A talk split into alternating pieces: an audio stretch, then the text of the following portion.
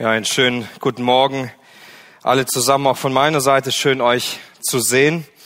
Ich freue mich gemeinsam heute mit euch den Titusbrief abschließen zu dürfen, abschließen zu können. Einige Wochen und Monate haben wir uns mit diesem Brief beschäftigt und heute sind wir zum letzten Textabschnitt gekommen.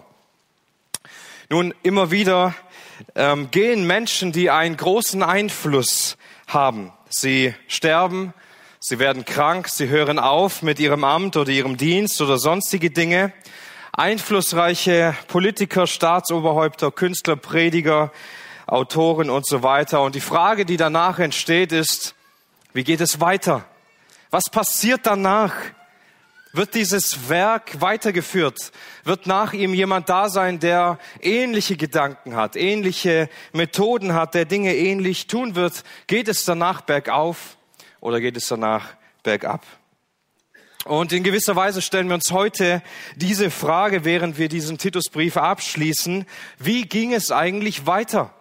Was ist passiert mit dieser Gemeinde? Was ist passiert mit Titus? Wie sollte es mit der Gemeinde auf Kreta weitergehen? Und mit all den Menschen, die dort sind.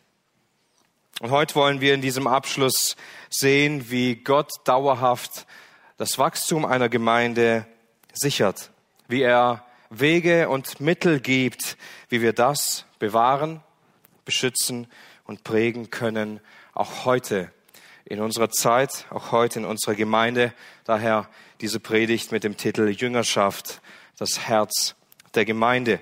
Lasst uns einmal in den Text, den wir heute vor uns haben, hineinschauen. Titus Kapitel 3, Verse 12 bis 15.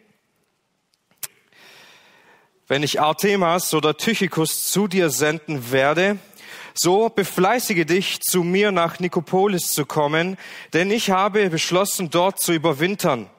Zenas, Gesetz, den, dem Gesetzesgelehrten und Apollos gibt mit Sorgfalt das Geleit, damit ihnen nichts mangle.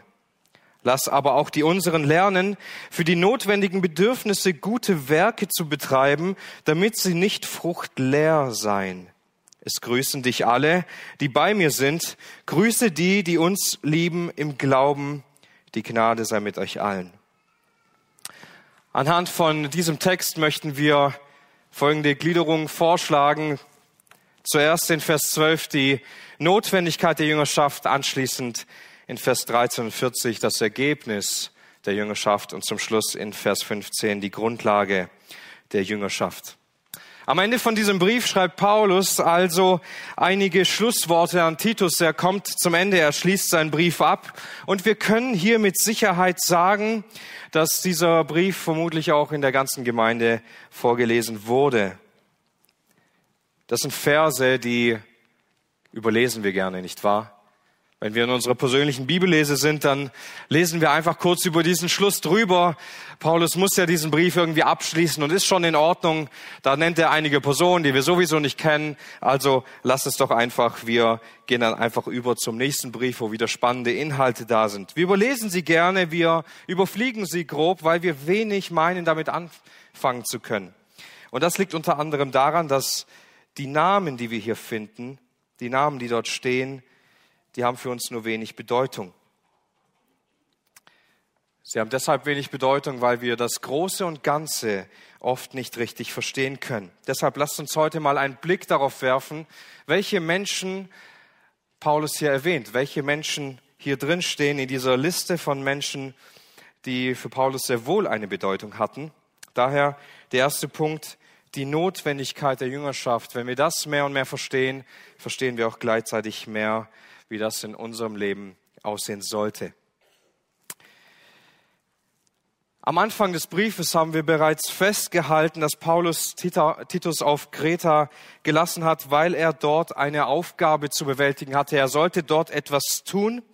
Er sollte das in Ordnung bringen, was noch nicht in Ordnung gebracht ist. Also er sollte aufräumen. Eine recht große Insel, etwa 255 Kilometer lang, und 55 Kilometer breit. Es gibt dort einige Gemeinden, mehrere Gemeinden, um die Titus sich kümmern sollte.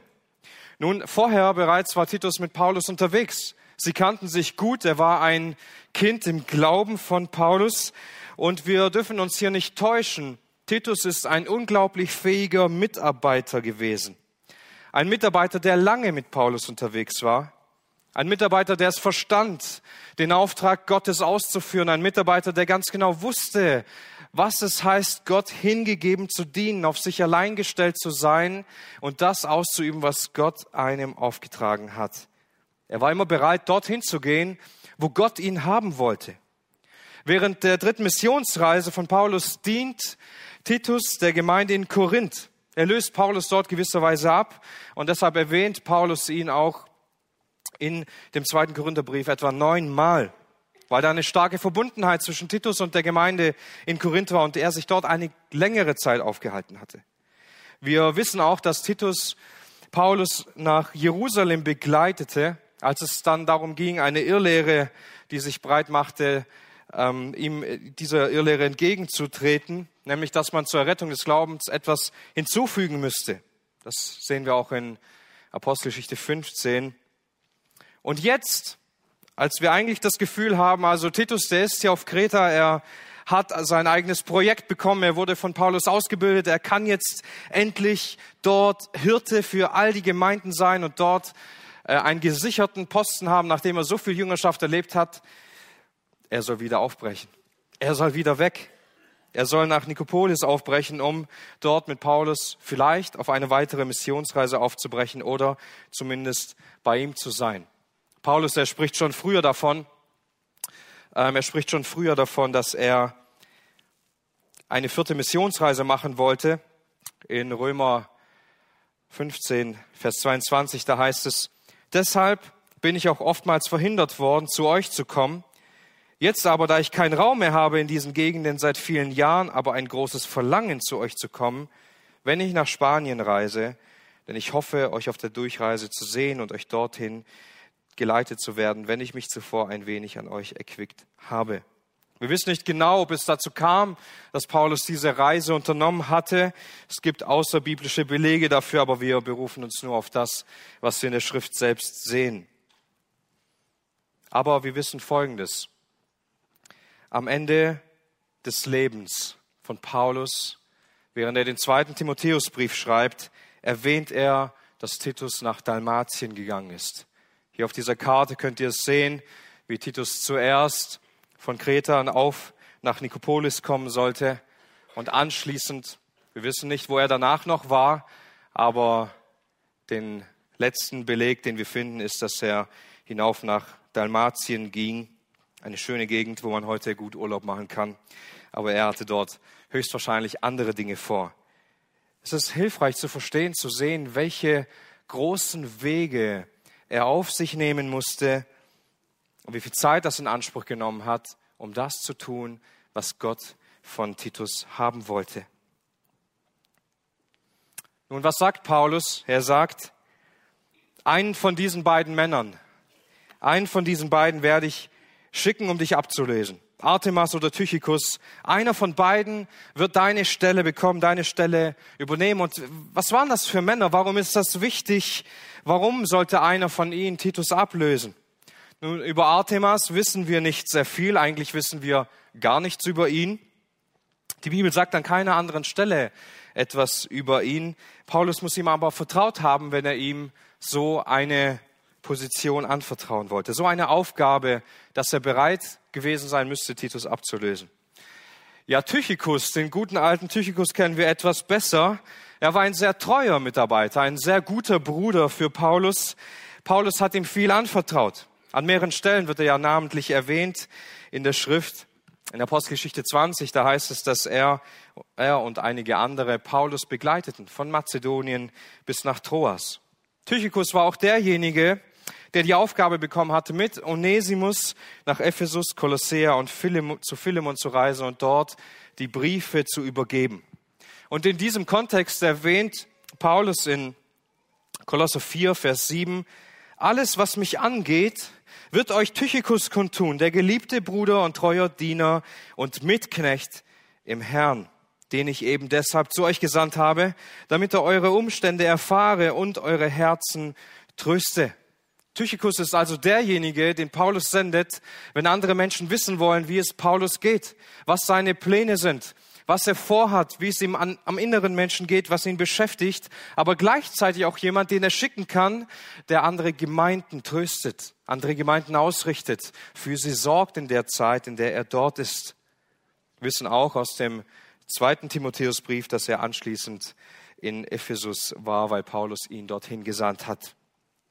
Tychicus sollte also Titus in nichts nachstehen, sondern er war ein Geliebter, er war ein geschätzter Mitarbeiter und Freund, der sich für die Gemeinde Gottes hingegeben hat. Er übernahm immer mehr Verantwortung und er bekam treue Dienste. Woher konnte Paulus das wissen? Woher weiß Paulus, dass Tychicus so ein guter Mitarbeiter ist? Naja, weil er sehr viel Zeit mit ihm verbracht hat weil er sehr viel in diesen Menschen hinein investiert hat, weil er Zeit mit ihm verbracht hat, mit ihm unterwegs war, viele, viele Gespräche mit ihm hatte. Er selbst hatte sich in diesen Menschen so sehr hinein investiert, dass er sich sicher war, ich kann ihn dorthin schicken und ich weiß, er wird diese Herzen trösten. Ich weiß, er wird ihnen genau sagen können, was die weiteren Missionspläne sind. Über Artemas sagt die Bibel nicht sehr viel. Aber wenn Paulus einen von diesen zwei Männern dorthin senden will, bedeutet es, dass Artemas ähnliche Gaben und einen ähnlichen Nutzen für die Gemeinden dort haben könnte. Hier wird so sehr sichtbar, Paulus hatte nicht nur einzelne Schüler, mit denen es eben gut gelaufen ist, sondern seine Hauptmission wurde immer mehr, die Gemeinden zu stärken, indem er die die bei ihm waren, die, die viel Zeit mit ihm verbracht hatten, diejenigen, in die er so viel investiert hatte, sie dorthin sendet in die einzelnen Gemeinden, damit sie versorgt werden, damit geistliches Wachstum in all den Standorten, die er begleitete, sich mehr und mehr entwickeln konnte. Seine Hauptmission war, Gemeinden zu stärken, indem er sich in einzelne Menschen investierte, sie prägte, sie zurüstete, Gemeinschaft mit ihnen hatte und dadurch wurde die Gemeinde gestärkt. Dadurch konnte die Gemeinde wachsen. Paulus, er hat so viel Zeit verbracht mit Tychicus und Artemas, so wie zuvor auch schon mit Titus, und er war sie bereit zu senden, damit er Titus wieder bei sich haben konnte. Das ist das Erste, das wir sehen können, ist, das Ergebnis von so einer Jüngerschaft ist Wachstum für die Gemeinde. Du brauchst Jüngerschaft, wenn du wachsen willst. Wie kommen denn solche Männer dazu, bereit zu sein, solche große Aufgaben für Gott verbringen zu wollen und auch zu sollen?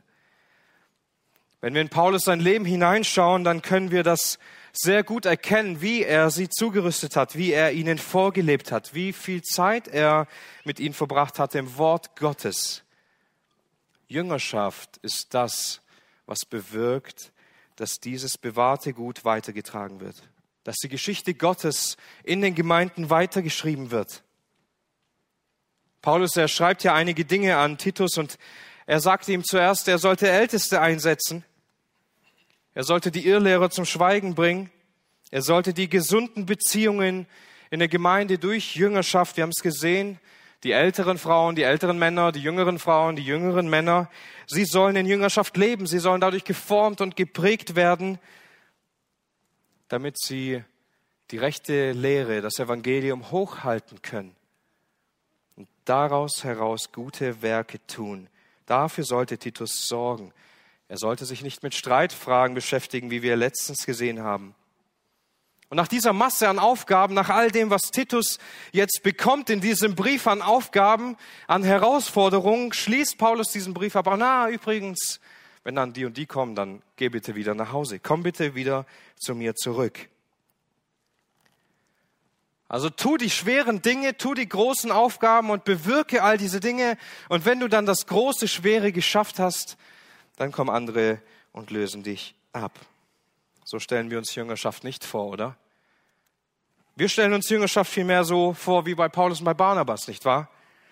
Barnabas, er nahm Paulus mit und er zog ihn, er investierte in ihn, er lehrte ihn und lebte ihm all diese Dinge vor. Und irgendwann, da zog dann Paulus so sanft an Barnabas vorbei und er ist die Hauptperson. Und Barnabas ist eher so der Begleiter. Die Beziehung wendet sich und Paulus ist immer mehr der Hauptmissionar von allem. Und hier entsteht irgendwie ein Gegenbild.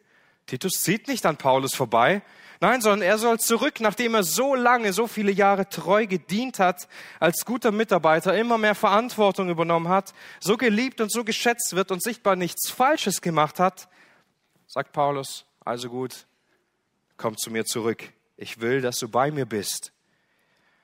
Und stell dir einmal vor, du durchläufst eine Ausbildung, dreieinhalb Jahre oder ein Studium, und nach diesen Jahren der Ausbildung bekommst du dann eine eigene Stelle, einen eigenen Posten. Erstmal nicht so wichtig, aber du arbeitest gut und deine Chefs sind mit dir zufrieden und du bekommst einen höheren Posten. Du darfst eine kleine Abteilung leiten von ein paar Leuten. Du fühlst dich schon gut und sagst, Mensch, ich habe das gut gemacht, ich habe gearbeitet und das ist jetzt mein Lohn dafür und du wirst immer besser und alle schätzen dich, alle lieben dich, du bist der Beste.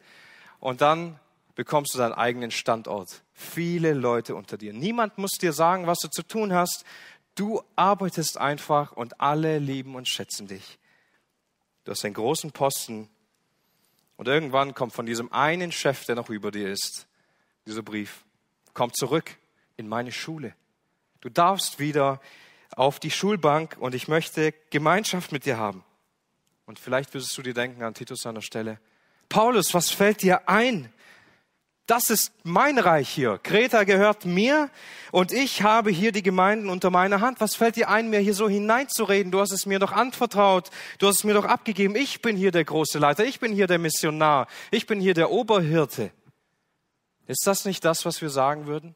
Ist das nicht das, was wir denken würden?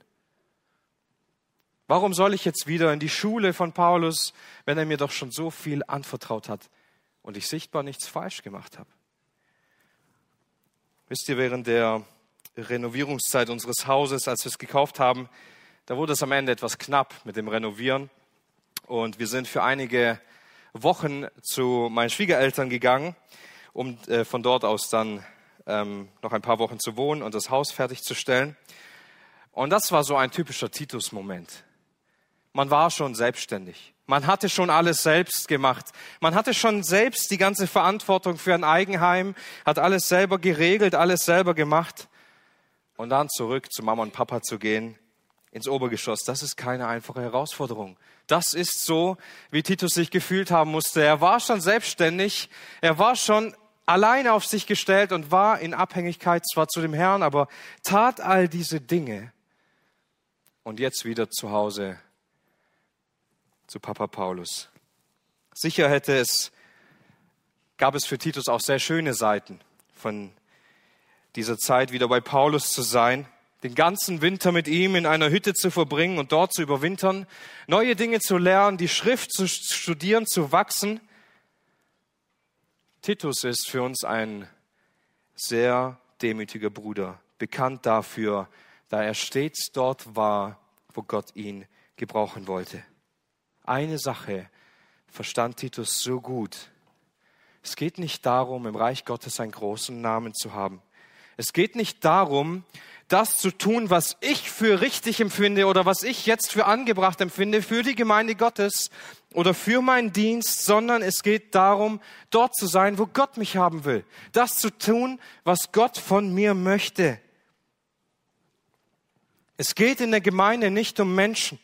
Es geht nicht darum, dass Menschen auch auf ewig in Erinnerung gehalten werden, sondern vielmehr darum, dass Gott Menschen gebrauchen will, um durch diese Menschen zu wirken, als Werkzeuge und wiederum andere gebrauchen will, um durch sie zu wirken. George Whitfield sagte einmal, mein Name soll vergessen werden und von allen Menschen niedergetreten werden, wenn Jesus dadurch verherrlicht wird. Jüngerschaft ist notwendig, damit die Gemeinde wachsen kann. Wenn wir das nicht tun, was Paulus hier tat, dann wird die Gemeinde Schaden erleiden. Bereits vor 2000 Jahren gab es so viel Struktur und Stabilität in der Gemeinde dadurch, dass diese Jüngerschaft ausgelebt wurde, weil sie sich gegenseitig geholfen haben, weil sie ineinander investiert haben, weil sie einander geprägt haben Paulus, er dient hier als Schlüsselperson dafür, die alles daran setzt, dass das Werk vorangetrieben wird und nicht, dass Menschen groß gemacht werden. Gott gebraucht Paulus hier an dieser Stelle, um einen Stein ins Rollen zu bringen. Denn es waren Menschen, die von ihm geprägt waren, Menschen, die gebraucht wurden, damit die Gemeinde dort wachsen konnte. Wachstum im Leben eines Gläubigen geschieht durch Beziehung, geschieht durch Jüngerschaft. Es wird so sehr sichtbar daran, an einer Stelle kommt, in Matthäus 22 lesen wir, das kommt ein Gesetzesgelehrter zu Jesus und er fragt ihn nach dem größten Gebot. Und Jesus sagt zu ihm, du sollst deinen Herrn, deinen Gott lieben mit deinem ganzen Herzen und mit deiner ganzen Seele und mit deinem ganzen Verstand.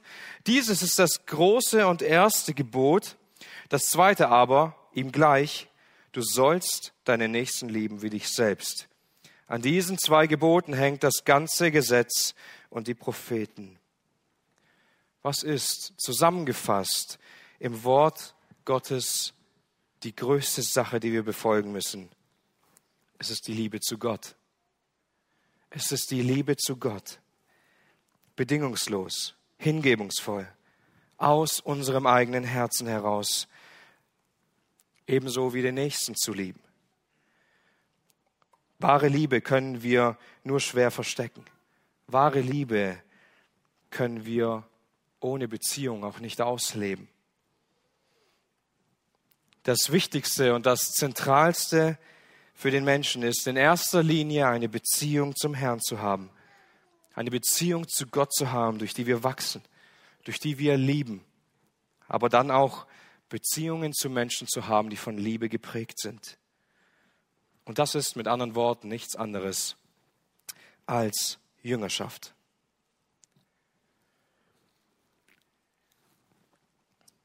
Wisst ihr, heute entziehen wir uns gerne diesen Beziehungen. Wir entziehen uns gerne dessen, andere Menschen in unser Leben hineinreden zu lassen. Oder wir erlauben es ihnen nicht, in unser Leben hineinzureden. Titus, er musste hier etwas ertragen, was wahrscheinlich vor der ganzen Gemeinde vorgelesen wurde, nämlich, dass Paulus ihn abzieht. Wir erlauben oft nicht mal Gott, so in unser Leben hineinsprechen zu dürfen.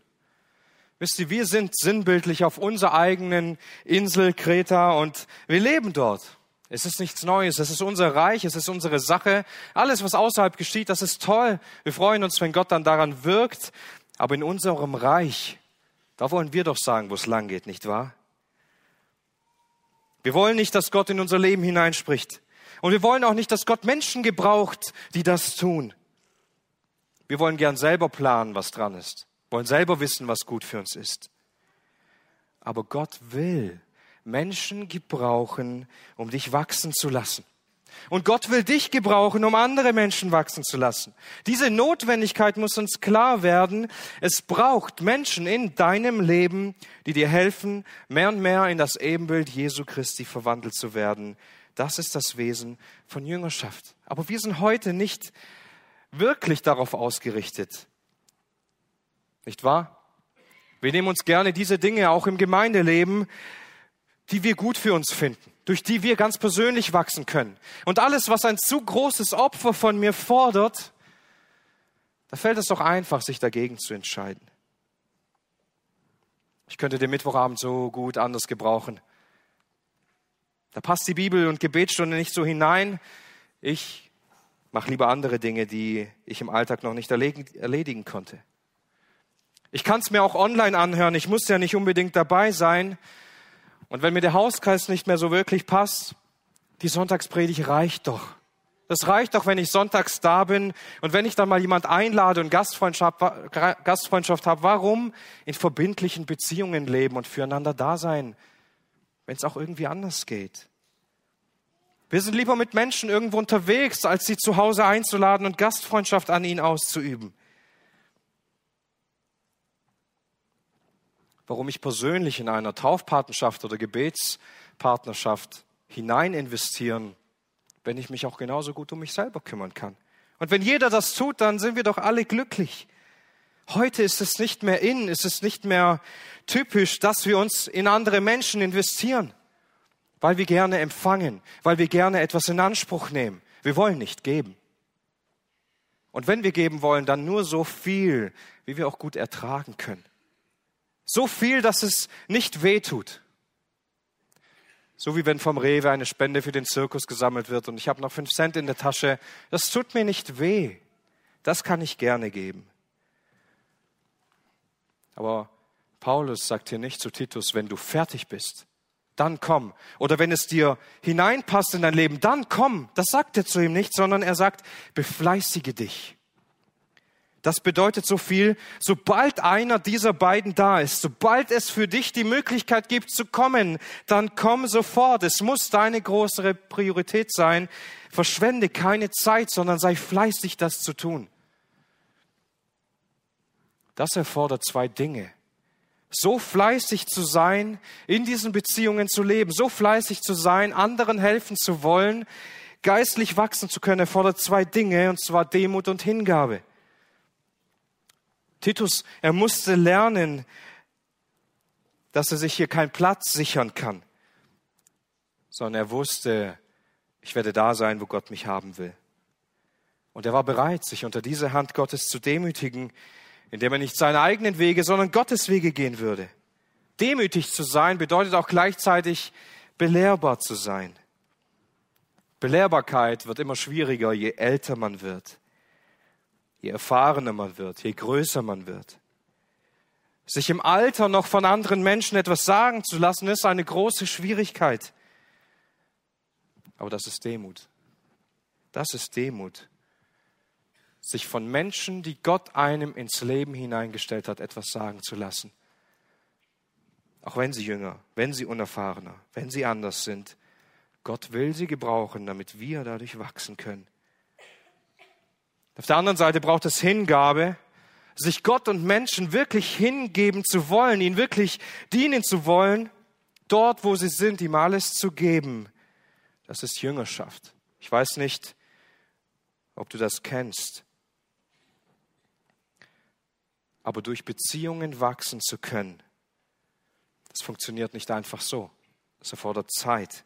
Es erfordert Arbeit in der Ehe voneinander lernen zu können und gemeinsam zu wachsen, das bedeutet Arbeit. Das passiert nicht einfach so. Wenn man zwei Menschen in einen Käfig steckt, heißt das nicht gleich, dass sie gut miteinander klarkommen. Es erfordert Zeit und Arbeit und ein Ausdruck der Liebe. In der Kindererziehung eine Prägung aufzubauen, die ein Leben lang hält, indem man ein guter geistlicher Ratgeber wird, erfordert Arbeit und Mühe. Das passiert nicht einfach so. Wenn man nichts tut, dann läuft es einfach auseinander in einem Hauskreis, in Freundschaften, in Beziehungen in der Gemeinde, auf der Arbeit zu wachsen, ist nicht immer leicht. Denn man muss sich darauf einlassen. Man braucht Hingabe und Arbeit, um diese Dinge tun zu können. Wenn eine Gemeinde gesund sein will, oder besser gesagt, wenn du in deinem geistlichen Leben gesund sein willst, brauchst du Jüngerschaft in deinem Leben.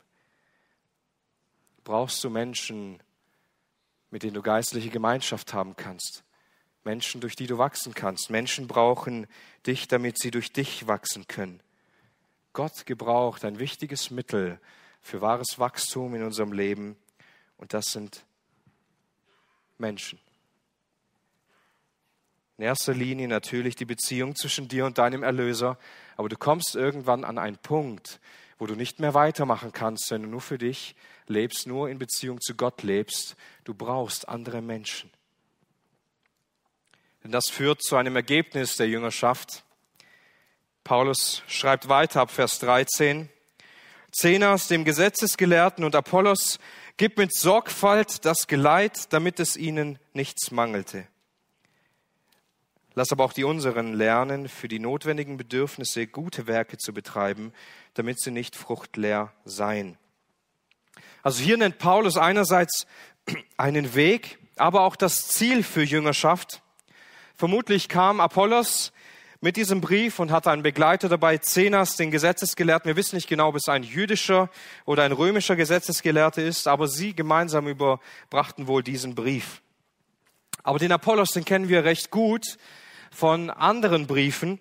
Er war ein sehr redegewandter, sachkundiger in Sachen von Altem Testament. Er kennt sich auch sehr gut mit Jüngerschaft aus. Denn Aquila und Priscilla, sie nahmen ihn auf und sie halfen ihm, die Bibel besser zu verstehen. Nachdem er Gemeinschaft mit ihnen hatte, konnte er noch besser dienen, konnte er ausgerüsteter sein. Er löst also Paulus in Korinth ab und er führt seine Arbeit weiter, was dann letztendlich auch zu Spannungen führt, weil einige Apollos lieber haben. Und das führt aber nicht zu Spannungen zwischen Paulus und Apollos, denn Apollos wird später nochmal nach Korinth gesandt. Er ist ein ebenfalls geschätzter Mitarbeiter, ein guter Bruder für Paulus, den er hier sendet. Und er beauftragt Titus jetzt damit, sorge gut für ihn. Pass gut auf ihn auf. Gib ihm alles, was er braucht für seine weitere Reise, damit es ihm an nichts mangelt. Das ist nämlich das Ergebnis von Jüngerschaft. Es ist Frucht. Es ist Frucht im Leben. Was am Ende bei der Jüngerschaft herauskommt, ist Frucht, weil Gott Menschen prägt und weil Gott Menschen formt, entsteht für sein Reich Frucht. Was Paulus tut, ist Titus damit zu beauftragen, dass das die ganze Gemeinde jetzt lernen soll. An diesem Beispiel, wie Titus sich jetzt um Apollos kümmern kann, soll die ganze Gemeinde lernen. Er sagt, lasst sie unsrigen lernen, weil Jüngerschaft gelernt werden muss. Sie muss gelernt werden. Die Jüngerschaft soll dahin geführt werden, dass wir die Notwendigkeit sehen und gute Werke in Anbetracht dieser Not leisten. Das zieht sich irgendwie durch den ganzen Brief hindurch, nicht wahr? Schaut in 1 Vers 16, da bemängelt Paulus das. Sie geben vor, diese Irrlehrer, diese Falschen geben vor, Gott zu kennen, aber in ihren Werken verleugnen sie ihn und sind abscheulich, ungehorsam zu jedem guten Werk unbewährt. Sie tun das Gute nicht, sie tun die guten Werke nicht. In Kapitel 2, Vers 14, Jesus, der sich selbst für uns hingegeben hat, damit er uns von aller Gesetzlosigkeit loskaufte und sich selbst ein Eigentum volksreinigte, das eifrig sei in guten Werken. 3 Vers 1. Erinnere sie daran, Obrigkeiten und Gewalten untertan zu sein, Gehorsam zu leisten, zu jedem guten Werk bereit zu sein. 3 Vers 8. Das Wort ist gewiss und ich will, dass du auf diesen Dingen fest bestehst, damit die, die Gott geglaubt haben, Sorge tragen, gute Werke zu betreiben. Lass aber auch die unseren lernen, für die notwendigen Bedürfnisse gute Werke zu betreiben. Das ist die Botschaft, die Paulus Titus hier veran, veran, veranlasst, diesen Brief zu schreiben und das in den Fokus zu rücken. Die rechte Lehre, das Evangelium und der Glaube daran bewirkt in dem Gläubigen gute Werke. Er lebt das aus, was er glaubt. Paulus ermutigt hier Titus dazu, dass die ganze Gemeinde das lernen soll. Sie sollen das lernen, in den Auswirkungen des Glaubens zu leben, damit ihr Leben nicht fruchtleer ist, damit die Frucht in ihrem Leben nicht ausbleibt. Woran wird in deinem Leben Frucht, wahre Frucht sichtbar? Wahre Frucht im Leben eines Christen wird immer sichtbar in Beziehungen zu Menschen. Nicht anders. Warum ist das so? Weil niemand in dein Herz hineinschauen kann. Niemand kann in dein Herz hineinschauen, aber Frucht ist etwas, was sichtbar ist. Frucht ist etwas, das herauskommt in deinem Leben und was andere Menschen sehen können, weil du so lebst. Du kannst noch so sehr sagen, dass du jemanden liebst. Es wird erst sichtbar, wenn du diese Dinge auslebst. Du kannst noch so viel davon reden, wie wichtig dir Gottes Wort und wie wichtig dir Gemeinschaft ist oder Gebet ist. Es wird sichtbar, wenn du da bist und wenn du mit den Menschen lebst und das auslebst. Daran wird sichtbar, das ist die Frucht, das unterscheidet, unterscheidet das Reden vom Sein. Aber wenn dein Leben ohne Frucht ist, bist du ein schlechtes Zeugnis für den Herrn, weil diese Frucht in deinem Leben und Beziehung zu anderen Menschen nicht sichtbar werden kann. Wenn dein Leben für Gott tot ist, wenn du nur sonntags hier bist und sonst keine Beziehungen zu anderen Menschen pflegst, warum sollten sie dann im Glauben gestärkt werden? Wenn keine Frucht in deinem Leben sichtbar ist, warum sollten sie über einen Baum staunen. Wenn die Menschen in deinem Leben keine Frucht sehen können, wie sollen sie dann Gott in deinem Leben sehen? Wie sollst du dann ein Vorbild sein? Wie sollst du dann ein Zeugnis sein? Das Ziel der Jüngerschaft ist eine herrliche Frucht zu haben, die durch Gott gewirkt ist und die sichtbar wird in Beziehungen, in unserem Leben, weil Gott dadurch arbeitet. Das ist das Ziel. Johannes 15, Vers 8, da heißt es, hierin wird mein Vater verherrlicht, dass ihr viel Frucht bringt und ihr werdet meine Jünger werden. Darum soll es in unserem Leben gehen. Gott wird verherrlicht in einem Leben, das für ihn viel Frucht bringt. Aber die Frucht, sie zeigt sich in Beziehungen, in Beziehung zu unserem Herrn und zweitens in Beziehung zu anderen Menschen. Ich will ein kurzes Beispiel dafür machen. Peter hat es vorher vorgelesen, Jeremia 17. Hier finden wir einen Gegensatz. Wir haben einen fruchtbaren Baum, ein Baum, der eine gute Frucht hervorbringt und einen kahlen Strauch. Und dieser kahle Strauch, er vertraut auf Menschen, er vertraut auf andere Menschen, auf sich selbst. Aber der fruchtbare Baum, er vertraut auf Gott allein. Der Herr ist sein Vertrauen.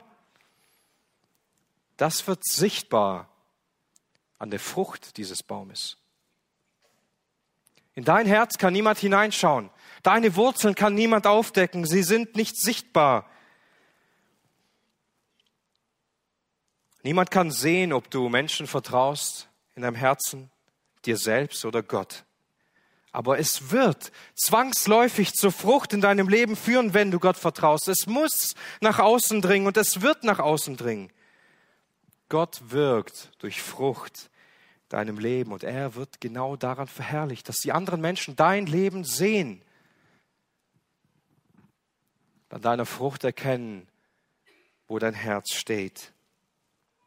Das ist der Beweis für die Jüngerschaftsbeziehung, die du zu deinem Herrn selbst hast. Daran wird sichtbar, wie du mit anderen Menschen lebst, in Gemeinschaft, je nachdem, welchen Einblick sie auch in dein Leben haben. Paulus macht hier eine Sache wichtig, sie sollen es lernen. Das ist nichts, womit wir auf die Welt kommen. Sie sollen es lernen. Jüngerschaft muss gelernt werden, es muss vorgelebt werden. Und das ist wichtig, weil von uns aus wollen wir das nicht tun. Wir wollen es erst gar nicht. Wir wollen lieber für uns leben, anstatt für andere. Wir wollen lieber uns lieben, anstatt andere. Das ist viel einfacher. Für uns selbst zu sorgen, anstatt für andere Menschen. Es braucht eine Grundlage.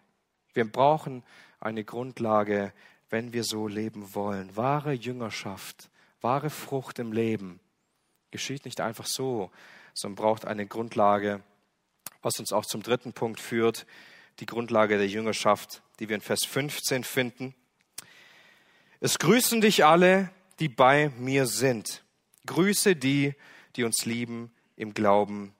Die Gnade sei mit euch allen. Paulus übermittelt hier also Grüße von allen Menschen, die bei ihm sind. Er, Titus soll außerdem alle grüßen, die sie lieben. Nun, wir können davon ausgehen, dass Paulus nicht einfach nur bestimmte Menschen gemeint hatte und auf die aufmerksam macht, die ihn kennen, denn wir wissen, dass es auch viele andere Briefe gibt, wo Paulus sehr viele Menschen mit Namen nennt, die gegrüßt werden sollen. Was hier wichtig wird, sind zwei Dinge. Zwei Dinge, womit er den Brief abschließt. Und das ist sehr interessant. Liebe und Gnade. Liebe und Gnade. Was hier so sehr sichtbar wird, ist, dass Menschen, die an Gott glauben, untereinander eine Liebe haben. Als Kinder Gottes. Wir finden in der Schrift mehrere Stellen genau darüber dass Christen untereinander innige Liebe haben, obwohl sie sich manchmal gar nicht so wirklich kennen, gar nicht wirklich näher kennengelernt haben. In Johannes 13, Vers 35, da sagt Jesus, dass das das Erkennungsmerkmal der Gemeinde Gottes ist, die Liebe, die untereinander herrscht. Das ist das Zeichen, an dem alle Menschen erkennen können, ihr seid meine Gläubigen, ihr seid meine Gemeinde. Es ist die Liebe. Das ist Grundlage für unser Leben. Johannes, er sagt im ersten Brief in Kapitel 4, Vers 11, dass wir einander schuldig sind zu lieben, weil Gott uns geliebt hat. Es ist, als ob wir eine Pflicht zu erfüllen hätten, einen Ausdruck der Liebe füreinander zu haben. Gleichzeitig sagt er auch im gleichen Brief, wer seinen Bruder hasst, in dem ist die Wahrheit nicht. Wer eine Ablehnung gegen seinen Bruder empfindet, in dem kann nicht die Wahrheit Gottes leben. Er kann nicht von Gott sein sondern ist immer noch in seinen Sünden. Was ist die Grundlage für Beziehungen in unserem Leben zum Herrn, aber auch zu anderen Menschen, zu Gläubigen? Dafür, dass wir so leben können, wie Paulus und Titus uns das vorleben. In Demut und Hingabe, sich ineinander zu investieren und Jüngerschaft auszuleben. Es ist eine innige, tiefe Liebe in uns. Sie führt dazu, dass wir nicht anders können, als ineinander zu investieren. Dass wir nicht anders können, als füreinander da zu sein, füreinander zu sorgen. Wisst ihr, jede Beziehung geht kaputt, wenn die Liebe erkaltet, wenn die Liebe schwindet. Aber jede Beziehung wächst und wird vorangebracht, wenn Raum für Liebe geschaffen wird. Während Jesus uns zeigt, wie wir mit unseren Feinden umgehen sollen, sagt er nicht, ertragt sie geduldig? Sagt er nicht, sagt ihnen, Gott wird der Rächer dafür sein? Sondern er sagt ihnen, liebt sie, liebt eure Feinde. Weil Liebe macht jede kalte Beziehung kaputt. Den Menschen zu dienen, die uns hassen, macht eine Feindesbeziehung kaputt weil sie gegen diese Liebe nicht ankämpfen können. Daher stellt sich diese Frage, die so wichtig ist für dich und für mich. Wie viel Raum hat Gottes Liebe in deinem Herzen? Wenn das das wichtigste Gebot ist, die wichtigste Frage, liebst du Gott von ganzem Herzen und die Menschen in deinem Leben, mit denen du es zu tun hast, deine Gemeinde, deine Gläubigen? Wie viel Raum hat diese Liebe in deinem Leben? Wir müssen uns nicht wundern, wenn wenig Jüngerschaft praktiziert wird, wenn die Grundlage fehlt. Liebe in unseren Herzen. Aber gleichzeitig auch als zweites für diese Grundlage nennt Paulus Gnade. Paulus schließt diesen Brief mit einem Gnadensgruß ab, genauso wie die meisten seiner Briefe. Und das ist so wichtig, aber auch entscheidend, die Grundlage, so leben zu können, wie Paulus es durch den Titusbrief hindurch schreibt, braucht viel Gnade. Es braucht viel Gnade für jedes gute Werk, für jede gute Arbeit, für jede positive Entwicklung in deinem Leben, für jeden Zentimeter, den du in der Heiligung vorangehen kannst, brauchst du die Gnade Gottes. Ohne die Gnade Gottes kann in deinem Leben nichts Gutes geschehen. Aus Gnade sind wir gerettet. Aus Gnade sind wir vor Gott angenommen. Aus Gnade sind wir gerechtfertigt und geheiligt. Wie könnten wir da ohne Gnade leben? Wie sollten wir ohne Gnade gute Beziehungen haben? Wie sollten wir ohne Gnade Erkenntnis im Wort haben, ohne Gnade aus Gnade leben? Wir können nicht im Glauben wachsen und tiefe Beziehungen in unserem Leben haben ohne Gottes Gnade. Denn er ist es, der es schenkt, der es bewirkt. So will ich uns heute ermutigen, dass wir uns in dieser Form, dieser Gemeinschaft, der Demut und der Hingabe nicht entziehen, sondern wirkliche Jüngerschaft leben. In erster Linie aus Liebe zu unserem Herrn. Das ist die Grundlage. Aber dann aus Liebe zu unseren Geschwistern hin zu Gott zu leben, aber auch zueinander. Denn durch Beziehungen haben wir Anteil am Leben voneinander. Durch Beziehungen können wir ineinander investieren, füreinander sorgen, einander lieben, gegenseitig Rat geben, damit Gott in unserem Leben Frucht bewirkt. Frucht, die ihn verherrlicht. Und all die anderen Menschen erkennen, dass wir sein sind. Und so möchte ich diesen Gedanken, aber auch die Predigt mit einem Vers über die Gnade abschließen. Denn wenn es etwas gibt, worauf wir vertrauen müssen und das wir in Anspruch nehmen müssen, dann ist es seine Gnade aus Klagelieder 3, Vers 22. Es sind die Gütigkeiten des Herrn, dass wir nicht aufgerieben sind. Denn seine Erbarmungen sind nicht zu Ende. Sie sind jeden Morgen neu. Deine Treue ist groß. Der Herr ist mein Teil, darum sagt meine Seele, darum will ich auf ihn hoffen. Amen. Lasst uns gerne noch zu einer Gebetsgemeinschaft aufstehen und jeder, der beten möchte, darf es gerne tun. Herr Jesus, ich danke dir, dass du eine Beziehung zu uns möchtest.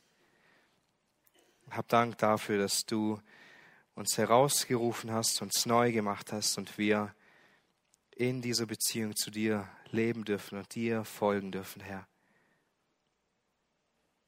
Mach uns hingegeben und demütig in dieser Nachfolge, dass wir geleitet werden durch Liebe zu dir und Liebe zu den Geschwistern. Alles, was wir tun, zu deiner Ehre ist und du eine Frucht in unserem Leben bewirkst, die dich verherrlicht. Amen.